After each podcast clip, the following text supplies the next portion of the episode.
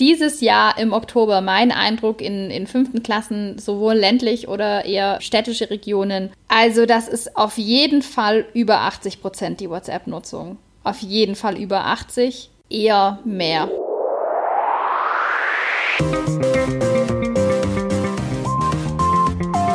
Medially. Oder Medially. Der Medienkompetenz-Podcast. Genau.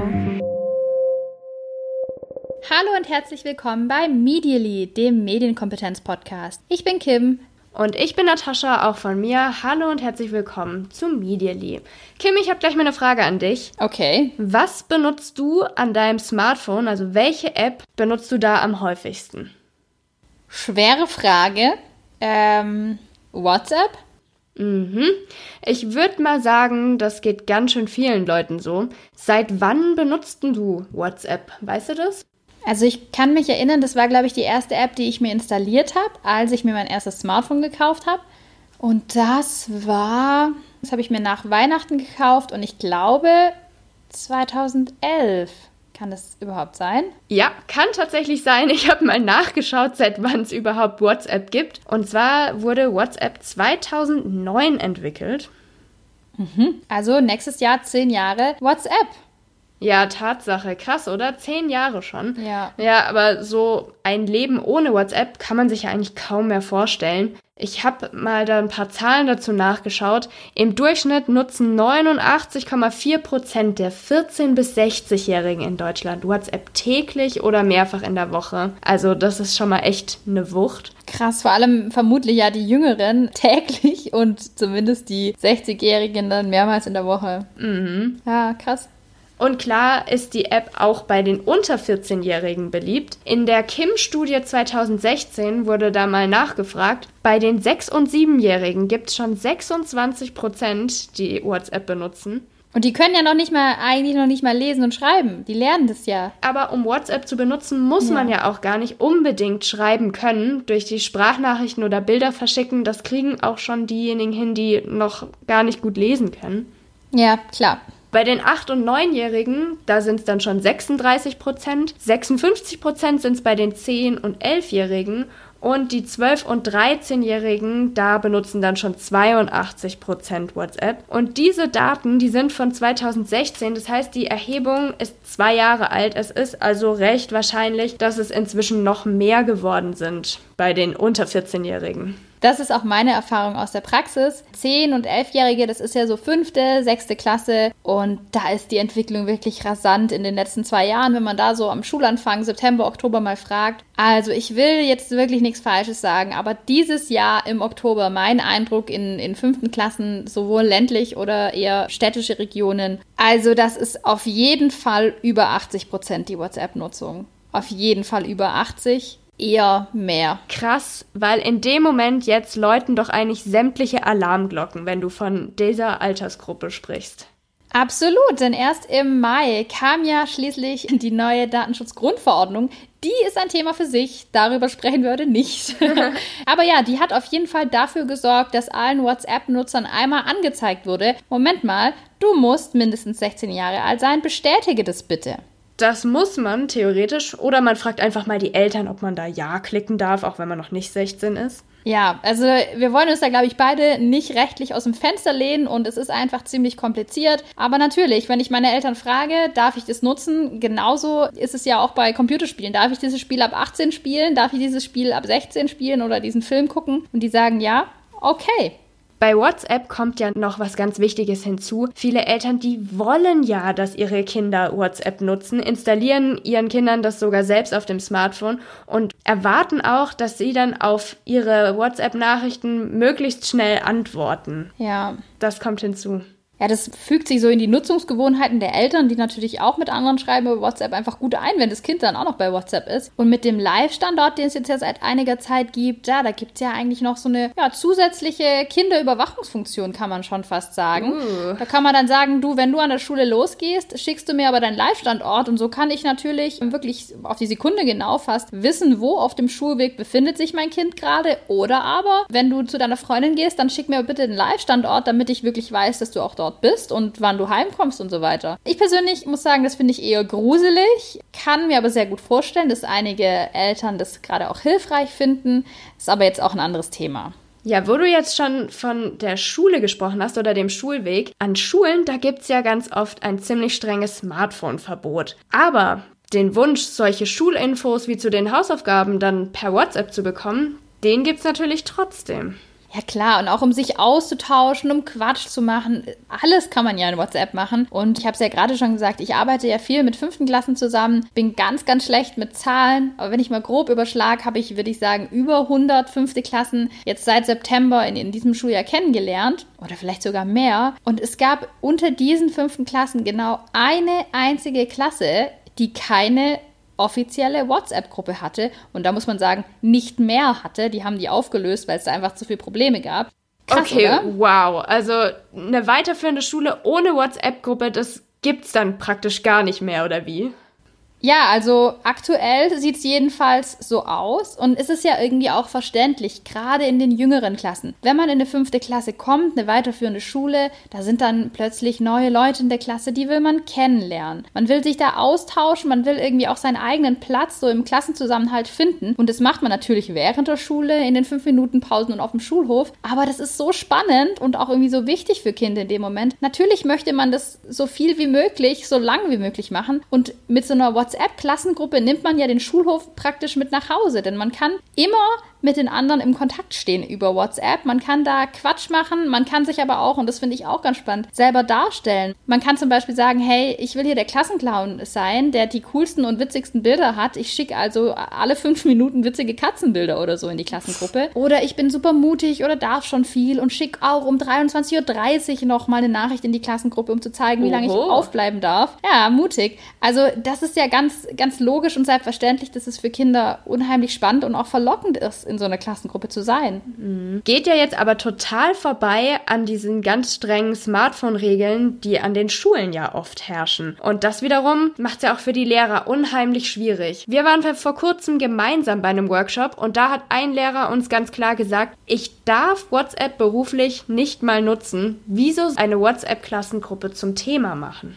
Ja, das ist natürlich ein Riesenthema. Es ist so, dass ich den Lehrern in Lehrerfortbildungen tatsächlich immer empfehle, einmal drüber zu sprechen. Und ich verstehe, dass man das vielleicht erstmal nicht möchte oder das ablehnt, weil man sich Sachen ins Klassenzimmer holt, die eigentlich in die Freizeit der Kinder gehören. Mal als Beispiel, früher haben sich vielleicht ein paar Leute aus der Klasse im Freibad getroffen und es kam da zu einem Streit. Das hätte man dann dort geklärt oder eben außerhalb der Schule, weil es ja eigentlich mit der Schule so nichts zu tun hat. Heute, am gleichen Nachmittag, passiert dieser Streit nicht im Freibad, sondern in der Klassengruppe. Und ja, wird dann vielleicht an den Klassenlehrer oder an die Klassenlehrerin rangetragen und man möchte dann in der Schule drüber sprechen. Wie soll man jetzt damit umgehen? Ja, da gibt es natürlich ganz unterschiedliche Herangehensweise. Zunächst mal können wir mal auf die rechtliche Situation schauen. Die ist nämlich von Bundesland zu Bundesland verschieden. Also die WhatsApp-Nutzung ist zum Beispiel in Rheinland-Pfalz, dem Saarland und auch Baden-Württemberg generell verboten. Und natürlich nutzen in allen Bundesländern Kinder und Jugendliche WhatsApp. Als Lehrer kann ich jetzt natürlich dann zuerst mal sagen, hier an der Schule ist WhatsApp verboten und generell ist der Dienst auch erst ab 16. Damit bin ich ja erstmal fein raus.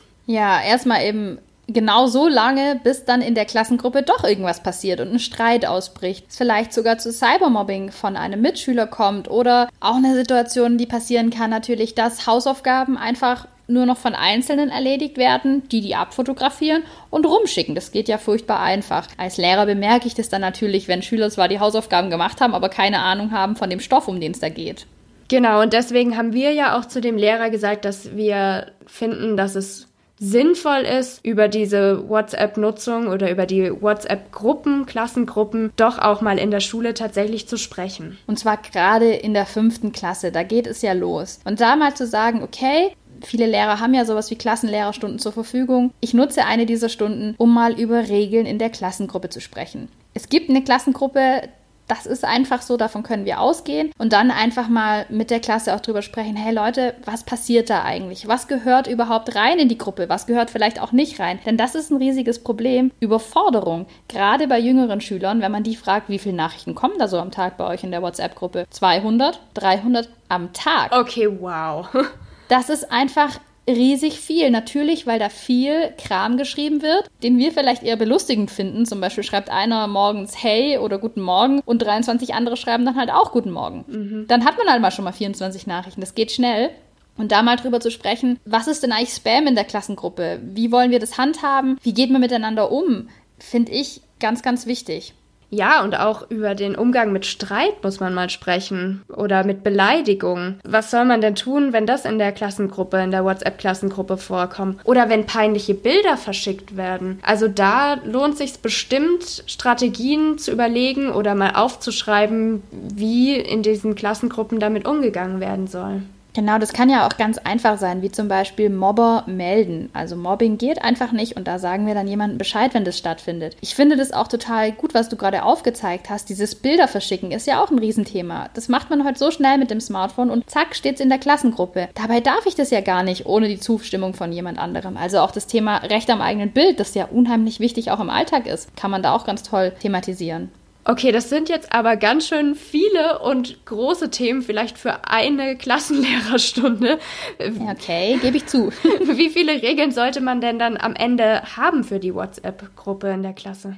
Ich finde es ganz schwierig, da zu sagen, okay, mit diesen sieben goldenen Regeln, da wird kein Problem entstehen in der Klassengruppe. Ich finde die Herangehensweise toll, wenn man sagt, man achtet darauf, dass die Regeln aus der Klasse selber kommen. Also den Schülern die Möglichkeit geben, Probleme zu thematisieren, von denen sie vielleicht schon was mitbekommen haben, denen sie vielleicht selber schon begegnet sind in der Klassengruppe und dann eben aus diesen Problemen, die sie haben, gemeinsam Regeln zu formulieren, die aus der Klasse kommen, die dann, das ist meine Empfehlung, immer auf einem Plakat festhalten. Es ist einfach was anderes, wenn die Regeln aus der Klasse selber kommen, als wenn die von irgendeinem Lehrer aufgezwungen werden. Und ich finde es dann auch besser, man hat vielleicht sogar nur drei oder vier Regeln, die aber gut sind und aus der Klasse kommen, als zehn Regeln, an die sich am Ende keiner hält. Ja. Regeln für Spam, der Umgang mit Beleidigungen und Mobbern. Ja, das sind gerade auch so Themen, die die Klasse meistens, so ist jedenfalls meine Erfahrung, auch selber aufzeigt. Wir können da also festhalten, es lohnt sich, das zu thematisieren und die Regeln aus der Klasse rauszunehmen. Gerade dieses Thema Spam, also das kriege ich ganz oft mit, dass unheimlich viele nervt, die dann auch sagen, mich nervt es so in der Klassengruppe, ich bin da wieder rausgegangen, weil da einfach zu viel geschrieben wird. Ein Beispiel, das ich gerne verwende, wenn ich mit Klassen arbeite, ist, ich sage, wenn ich was in die Klassengruppe schreibe, dann können das doch eigentlich nur Sachen sein, die ich auch vor der ganzen Klasse sagen würde, die so wichtig sind, dass es alle mitbekommen sollen. Und damit klärt sich das dann eigentlich relativ schnell. Und dann mein Tipp immer, das Ganze auf ein Plakat zu schreiben und das vielleicht so als kleiner Reminder im Klassenzimmer aufhängen, sodass ich als Mitglied der Klassengruppe, wenn ich bemerke, hey, jemand hält sich hier nicht an eine Regel, am nächsten Tag vielleicht auch zu der Person hingehen kann und sagen kann, hey, guck doch mal hier Regel 4, da hältst du dich doch gar nicht dran. Das ist aber unsere Regel für einen Klassengruppenchat. So viel mal zur Schule und zum Klassenzimmer. Es gibt aber jetzt ja noch andere Pädagogen, zum Beispiel in der Jugendarbeit. Wie sollen die das dann machen? Ja, da gibt's ja oftmals die Diskussion, mit gutem Beispiel vorangehen und sichere Dienste nutzen. WhatsApp, ich weiß nicht, wie oft ich diesen Satz gelesen habe, WhatsApp die Datenkrake. Und natürlich ist es so, dass WhatsApp Daten ohne Ende sammelt. Und ja, es gibt ja auch Alternativen zu WhatsApp. Eine der bekannteren und sicheren Dienste ist zum Beispiel Threema und ich hoffe, ich habe das jetzt richtig ausgesprochen. Ich glaube, wir wissen auf jeden Fall, was du meinst. Genau. Da muss man die Telefonnummer nicht angeben. Die Nachrichten, die sind standardmäßig Ende zu Ende verschlüsselt und Threema sammelt eben weniger Daten. Und klar, man soll ein gutes Vorbild sein und im Idealfall erklären können, warum man WhatsApp denn nicht nutzt. Aber jetzt mal back to the real world. Wie viele Leute kennst du, die Threema nutzen? Oder vielleicht noch besser, wie viele Kinder und Jugendliche kennst du, die Threema nutzen? Ja, da muss ich dann ehrlich sagen, da sieht echt mau aus. Also eher so strebt gegen null.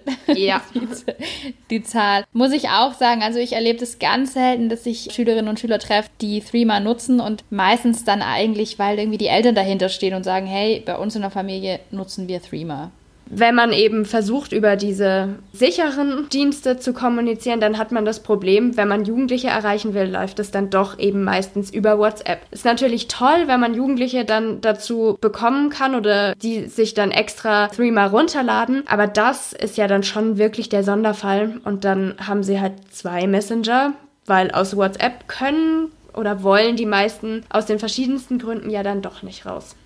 Ja, die haben wir ja gerade schon genannt. Allein um nicht zu verpassen, was in der Klassengruppe los ist. Vielleicht geht es doch mal irgendwie um die Klassenarbeit und ich kann dann auch mir tolle Infos holen. Oder äh, Mama und Papa sind sauer, wenn ich plötzlich von meinem Jugendtreff heimkomme und sage, Leute, ich deinstalliere mir jetzt WhatsApp, weil ich Streamer will. Das finde ich toll. Also ich glaube, was wir auf keinen Fall wollen, ist hier Leuten den Mut nehmen, sicherere Messenger zu nutzen. Nee. Aber wir sind halt auch so ein bisschen in der echten Welt.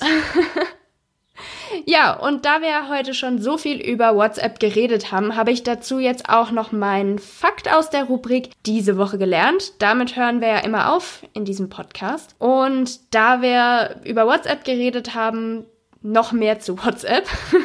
Juhu. Genau. Die App ist ja echt praktisch, was man damit alles machen kann. Vom Fotos verschicken über den Live-Standard, über Adresskontakte, wie auch immer. In Indien, da gehen die Funktionen jetzt aber noch weiter. Ich habe gelesen, seit 2018 können ausgewählte Nutzer über WhatsApp sogar Geld überweisen. Krass. Ja, ist echt verrückt. Ob das für ganz Indien eingeführt wird oder vielleicht sogar mal nach Deutschland kommt, das ist aber noch völlig unklar. Was hast du diese Woche gelernt? Also erstmal habe ich das jetzt gelernt. Krass, da kann man irgendwie bald sein ganzes Leben über WhatsApp regeln. Alle WhatsApp-Gegner, die haben wahrscheinlich eh schon ausgeschaltet, dann ist eh egal.